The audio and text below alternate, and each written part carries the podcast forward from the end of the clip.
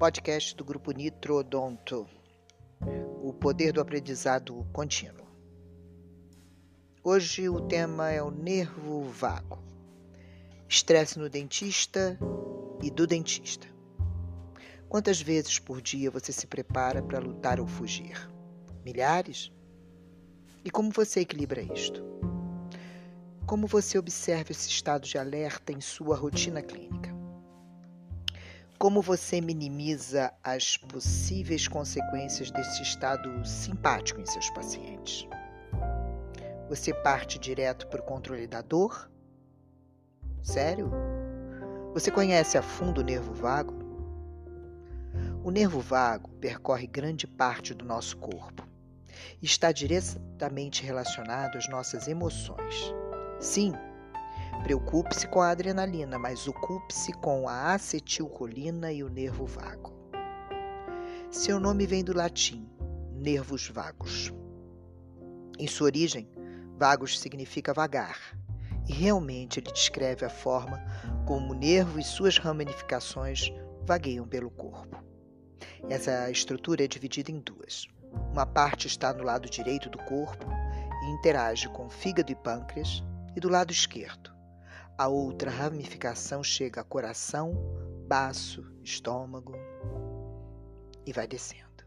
Ela ainda passa de ambos os lados, pelo pulmão, rins, intestinos delgado e grosso. Esse nervo nasce no tronco cerebral, uma região que está localizada mais ou menos atrás das orelhas. A partir dali, desce por cada lado do pescoço, atravessa o tórax e chega até o abdômen, ou seja, ele conecta o tronco cerebral a quase todos os órgãos essenciais. A título de comparação, é como se ele fosse uma grande rodovia ou um cabo transatlântico com milhares e milhares de fibras óticas, de telefone e internet. Cerca de 80% desses cabos são sensores o que significa que o nervo vago relata ao cérebro o que está acontecendo em todos os órgãos. Nós temos o sistema nervoso simpático, que nos deixa preparados para a ação, e o sistema nervoso parasimpático, que funciona como um interruptor de desligamento desse primeiro mecanismo voluntário. Assim, o sistema nervoso parasimpático ajuda a alternar os estados de descanso, relaxamento, recuperação regulação da frequência cardíaca e respiração, e mais na frente, a pressão arterial. O sistema parasimpático é um parceiro em nosso protocolo de redução de estresse. Especula-se, por exemplo, qual seria o papel dele, nervo vago, no aparecimento de quadros de estresse, ansiedade e depressão. Como podemos ajudar o nervo vago a informar ao cérebro que está tudo bem? Respiração. Cientistas sugerem inspirações de 5 segundos e expirações de 5 segundos durante um minuto completo. Respirações longas, profundas. É durante a expiração que se dispara a resposta de relaxamento. A atividade vagal está no seu potencial máximo, os batimentos cardíacos mais lentos. Esse tipo de respiração costuma ocorrer durante a meditação ou recitação de mantras e oração. Uma boa técnica para vocês implementarem em suas clínicas quando o paciente chegar. Quem sabe vocês começam a se ocupar do nervo vago antes de controlar a dor. Outras sugestões que interferem no sistema nervoso parasimpático incluem cantar, repetir mantras. Um estudo em 2013 com participantes de um coral mostrou que atividades musicais ajudam, por exemplo, a manter o compasso dos batimentos cardíacos. Hoje em dia fala-se muito em tônus vagal. Mas e como vamos medir isso? De forma muito simples. O batimento cardíaco aumenta na inspiração e diminui na expiração. A diferença entre esses dois seria o tônus vagal. Atividades como cantar ou recitar uma música fazem a garganta vibrar e levam a uma respiração mais profunda, o que estimula o nervo vago. O mantra Om tem efeito benéfico sobre o tônus vagal. Já foi comprovado cientificamente. Um atleta ou pessoas felizes, geralmente esse tônus vagal é alto, ao passo que em pessoas sedentárias, deprimidas, o tônus vagal é baixo. Hoje, utilizam até mesmo estimular o tônus vagal para tratar dependentes químicos, já que estes também apresentam um baixo tônus vagal. Outras formas de aumentar esse tônus vagal é cantar, praticar yoga, respirar adequadamente, pranayamas, yoga, acupuntura, praticar alguma atividade física. A variabilidade da frequência cardíaca, VFC, é um marcador cientificamente validado para aferir o equilíbrio entre o sistema nervoso simpático e o parasimpático, permitindo estudar a sua influência em diversas patologias. O sistema nervoso autônomo assegura o funcionamento de inúmeros processos necessários à homeostasia, como o controle da frequência cardíaca, frequência respiratória, secreção de enzimas digestivas, peristaltismo intestinal, tônus vascular, entre muitos outros. Essas funções são coordenadas de forma inconsciente por circuitos neurais, havendo dois ramos antagônicos o sistema nervoso simpático, que utiliza as catecolaminas como neurotransmissores e é responsável pelo aumento da frequência cardíaca, entre outras funções. O sistema nervoso simpático assegura a sobrevivência em situações de estresse agudo. É o preparar para lutar ou fugir. O sistema nervoso parasimpático utiliza a acetilcolina como neurotransmissor e a sua função principal é a conservação de energia, a reparação de tecidos e a digestão e a absorção de nutrientes. No sistema cardiovascular, a ação do sistema nervoso parasimpático conduz a uma diminuição da frequência cardíaca e da pressão arterial. O tônus vagal, a ativação do sistema nervoso parasimpático, confere um certo grau de irregularidade à frequência cardíaca, fruto da sua influência na respiração e, consequentemente, nas pressões de enchimento das câmaras cardíacas, fenômeno conhecido como arritmia sinusal respiratória. Assim, quanto maior for o tônus vagal, maior será a variação da frequência cardíaca. Pelo contrário, se o efeito do sistema nervoso simpático se sobrepuser à variabilidade entre cada batimento cardíaco, será mais reduzida. Assim sendo, dispomos de uma variável objetiva que nos permite inferir o estado do sistema nervoso autônomo de um determinado indivíduo e a sua resiliência ao estresse, sua capacidade de suportar o estresse. Vejam como seria importante fazer com que o seu paciente, assim que chegar, faz, sentar da cadeira, antes de qualquer coisa, iniciar cinco ciclos de respiração profunda. Inspiração e expiração. Existem diversos estudos que demonstram o potencial dessa variabilidade enquanto ferramenta de prognóstico. Vale para nós, como profissionais de saúde que lidam diretamente e diariamente com o estresse físico e psicológico de nossos pacientes, não importando a idade deles e muito menos o grau de cognição, nos interarmos sobre esses temas. O estudo de Rotterdam analisou 5.722 pacientes acima dos 55 anos e estratificou a variabilidade de frequência desculpe, a variabilidade de frequência cardíaca em quartos, estabelecendo depois a associação com a mortalidade cardíaca. Os indivíduos com a variabilidade de frequência cardíaca mais baixa, quartil mais baixo, tiveram um risco de mortalidade cardíaca 80% superior aos do terceiro quartil. Por sua vez, aqueles com variabilidade de frequência cardíaca mais elevada também tiveram risco de mortalidade cardíaca elevado, risco relativo de 2,3. Este estudo sugere que os extremos de variabilidade de frequência cardíaca podem estar associados à mortalidade cardiovascular, pelo menos na população com mais idade. O sistema nervoso autônomo, enquanto maestro na homeostasia humana, tem um efeito preponderante no funcionamento e regeneração dos órgãos. Apesar de ser governado por mecanismos inconscientes, podemos adaptar comportamentos que modulam o output do sistema nervoso autônomo, como diversas técnicas de relaxamento e exercícios aeróbicos. O efeito de tais estratégias pode ser seguido e ajustado como recurso à variabilidade da frequência cardíaca. A variabilidade da frequência cardíaca refere-se à oscilação do intervalo entre cada batimento cardíaco e pode ser medida no eletrocardiograma ou através de um sensor de fotopletismografia ou frequencímetros que, conectados a leitores diversos deste intervalo RR, traduzem resultados.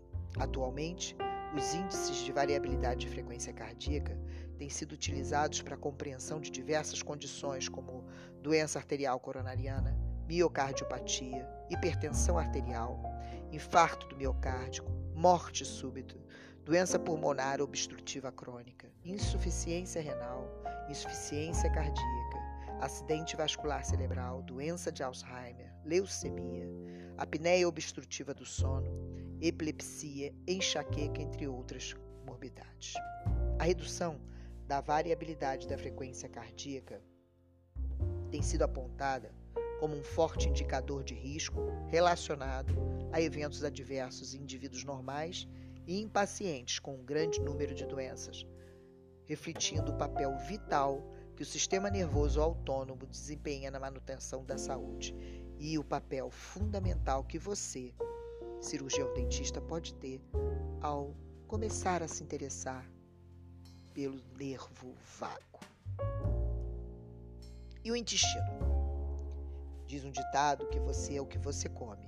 Seu paciente é o que ele come. A ciência já sabe disso há séculos. Uma dieta balanceada é um dos primeiros passos para termos saúde. Mas como essa alimentação boa e variada se traduz no funcionamento do nosso corpo? E o que, que o nervo vago tem a ver com isso? Para entender esse processo, é preciso antes saber o que é microbioma. Em resumo, trata-se de um conjunto de microorganismos, como bactérias e fungos, que vivem em várias partes do corpo, principalmente nos intestinos. Esses seres microscópicos são responsáveis por defender o organismo de patógenos invasores, que podem ganhar terreno e provocar doenças. Eles também nos ajudam a fazer a digestão e extrair certas substâncias dos alimentos, que fazem bem para o nosso cérebro. Mas para que essas tais substâncias cheguem até o cérebro, elas precisam percorrer um longo caminho.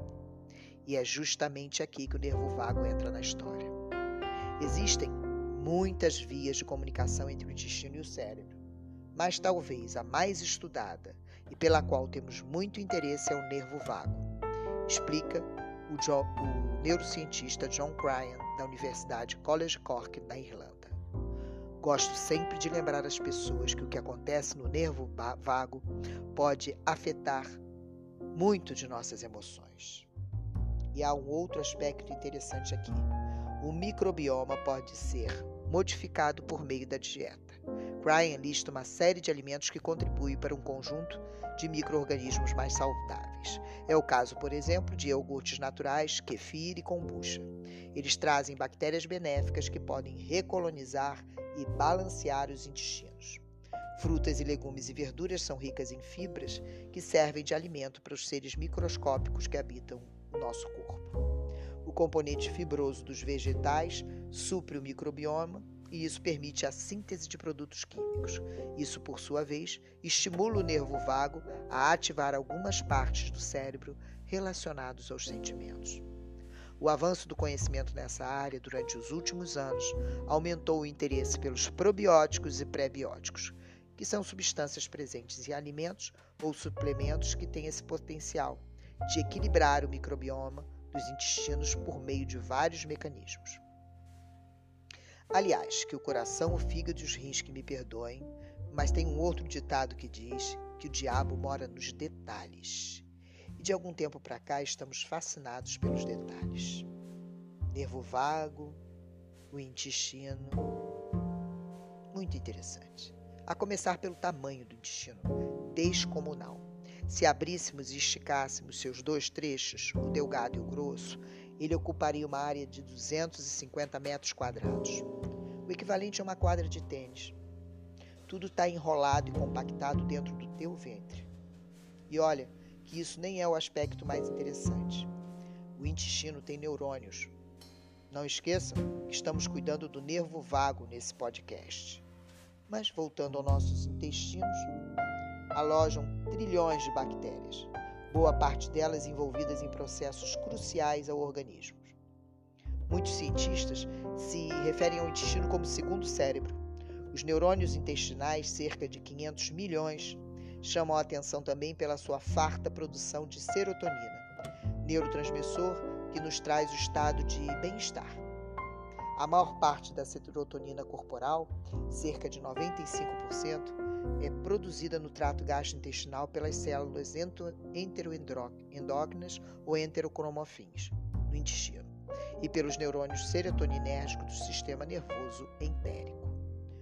O neurotransmissor excitatório serotonina estabelece uma comunicação eficiente entre o intestino e o cérebro.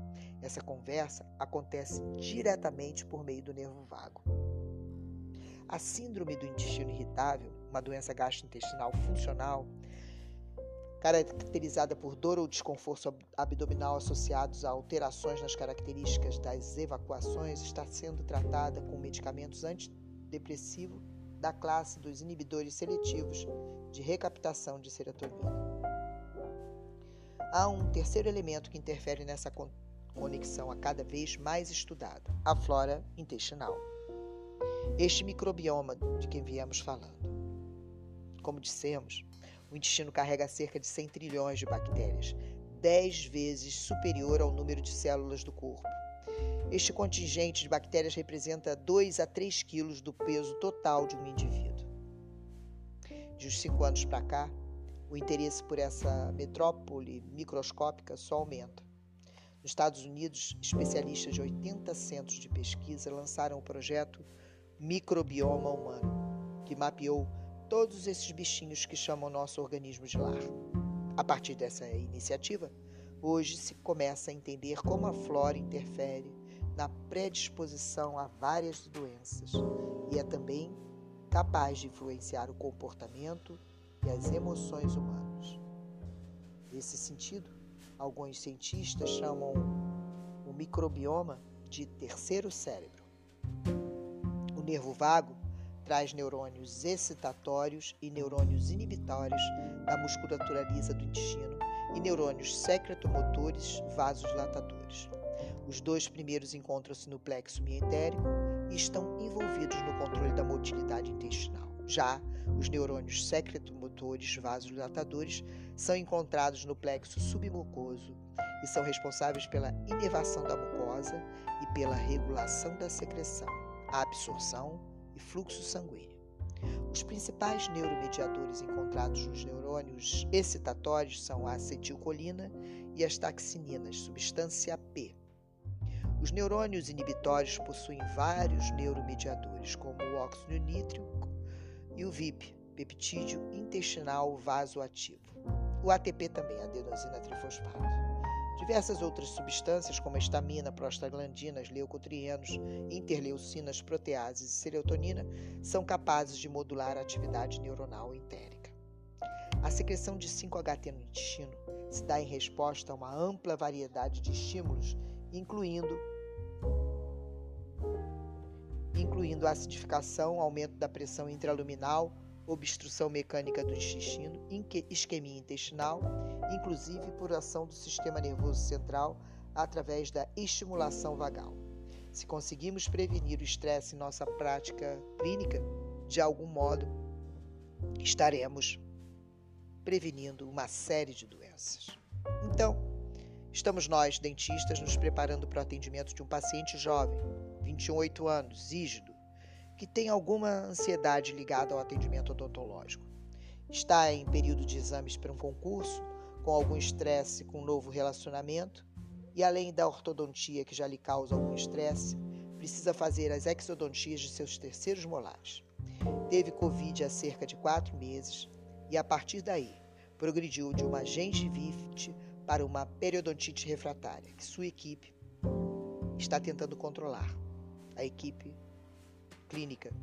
Mas por conta da falta do protocolo de redução de estresse em sua prática clínica, que se somou aos demais estresses da vida do seu paciente, esse indivíduo desenvolveu uma síndrome do intestino irritável. Foi encaminhado por você para um gastroenterologista, que encaminhou para um neurologista, que prescreveu um inibidor de recaptação de serotonina. E como resultado, temos o paciente afastado da sua clínica, as voltas com medicamento e a síndrome do intestino irritável. E eu pergunto a vocês: se temos o protocolo de redução de estresse implantado em nossa prática clínica diária, além de minimizar os danos do estresse do atendimento odontológico, como profissional, cuidador do seu tônus vagal, quantas dicas a mais você poderia ofertar a esse paciente? Kefir? Kombucha? Meditação? Apenas cinco ciclos de respiração completa três vezes ao dia? Acredite, falando da nossa experiência clínica, podemos e devemos estar cientes e atuantes do que tange ao estresse e seus tentáculos, à hemostasia e seus caminhos. A revista Saúde tem uma, uma lógica muito interessante de equilíbrio e desequilíbrio entre cérebro e intestino. Se o intestino bobeia, sobra para a cabeça. Mudanças na flora intestinal podem repercutir diretamente no cérebro. Equilíbrio. O banquete. As bactérias do intestino nos auxiliam a dirigir, dirigir, res, digerir resquícios de alimentos. Caso das fibras vegetais alimentadas, elas liberam substâncias como o ácido butírico, muito importante para o intestino trabalhar. Linha direta. Alguns compostos produzidos pelas bactérias que participam da comunicação entre o órgão e a massa cinzenta. O bate-papo acontece pelo nervo vago, estrutura que conecta o aparelho digestivo ao cérebro. Leve trás, a troca de mensagens entre uma instância e outra também é feita por células de defesa. Elas viajam da barriga à cabeça para informar como andam as coisas lá embaixo, pela corrente. A terceira via de comunicação do eixo intestino-cérebro é a corrente sanguínea. Os substratos fabricados pelas bactérias caem na circulação. Um dos principais destinos é a massa cinzenta. Desequilíbrio. O predador. Caso bactérias ruins tomem conta do pedaço, muda o perfil das substâncias fabricadas pela flora intestinal e aí é que começam as retaliações ao cérebro. Mensagens desencontradas são enviadas à cabeça por meio do nervo vago, do sangue e das células de defesa. Elas comprometeriam o trabalho dos neurônios no cérebro, abrindo alas ao mau humor e à depressão incêndio, em meio à proliferação de espécimes maléficas, o sistema imune reage soltando fogo, ou melhor, substâncias inflamatórias. Elas podem gerar desarranjos e aprontar, entre outros cantos. Chateados micróbios em ascensão também fazem migrar a liberação de serotonina no intestino. Com a falta dela, o órgão não trabalha direito e o desânimo de geral tende a se instalar. Este é o círculo vicioso entre cérebro e intestino. Os médicos já sabem que condições como a síndrome de intestino irritável, marcada por diarreia ou dificuldade de ir ao banheiro sem razão aparente, propiciam nervosismo e depressão. Não sei quanto dele, quantos deles sabem, têm essa informação, assim como a ansiedade e o baixo astral desequilibram a flora e patrocinam crises. Acontece que as interações perigosas não param por aí. A microbiota parece fazer a diferença na probabilidade de desenvolvermos problemas neurológicos. Ao comparar ratinhos de laboratórios criados para não ter bactérias no intestino com animais dotados de flora, cientistas irlandeses observaram que os primeiros desenvolviam características típicas do autismo, como gastar tempo demais interagindo com o mesmo objeto. Que interessante, nós já falamos sobre o autismo em relação à metionina sintetase num vídeo no, no, no YouTube. E agora nós estamos falando sobre o autismo conectado ao pouco cuidado com o microbioma. Há indícios também de que até o Parkinson, doença, começaria lá no abdômen. Especialistas da Universidade College de London, na Inglaterra, constataram, após analisar milhares de pessoas, que a constipação é uma das primeiras manifestações desse distúrbio. Uma hipótese sugere que a microbiota alterada leva à destruição de neurônios intestinais e isso progride até o cérebro. Mas é possível prevenir ou reverter desequilíbrios na microbiota intestinal? Resposta é sim. A flora pode ser modulada para que as bactérias do bem vivam em paz ou voltem a reinar. E isso é obtido em parte via alimentação, quando se investe nos probióticos, lácteos enriquecidos com micro-organismos benéficos à saúde. Mas fiquem muito atentos ao rótulo. Nem todo iogurte é probiótico. Segundo a reportagem da Veja Saúde, devemos reparar se a embalagem informa isso e qual é a sua concentração de bactérias medidas em UFC, unidade formadora de colônia. O produto precisa ter de 2 a 10 bilhões de UFC por dose. Temos probióticos hoje em dia em cápsulas e em sachês. Uma nutricionista pode esclarecer melhor, mas não podemos esquecer também dos prebióticos, substratos para os probióticos, ricos em fibras solúveis, que o sistema digestivo não aproveita sem a cooperação da microbiota. Tais componentes encontrados em vegetais como cebola, aveia, nutrem essas bactérias. Voltando ao nervo vago e à sua enorme capacidade de nos proteger do instinto protetor de luta e fuga, que nessa nossa sociedade moderna se tornou um mal crônico, e daí vem a importância de alcançarmos a magnitude da importância do aprofundamento do protocolo de redução de estresse em sua prática clínica. Que, como vimos nesse podcast, não se resume à escolha de um medicamento e uma via. É muito mais complexo. Bem-vindo ao caleidoscópio do protocolo de redução de estresse. Nós somos o Grupo Nitrodonto. Aprenda a aprender e mantenha-se relevante em um mundo repleto de mudanças.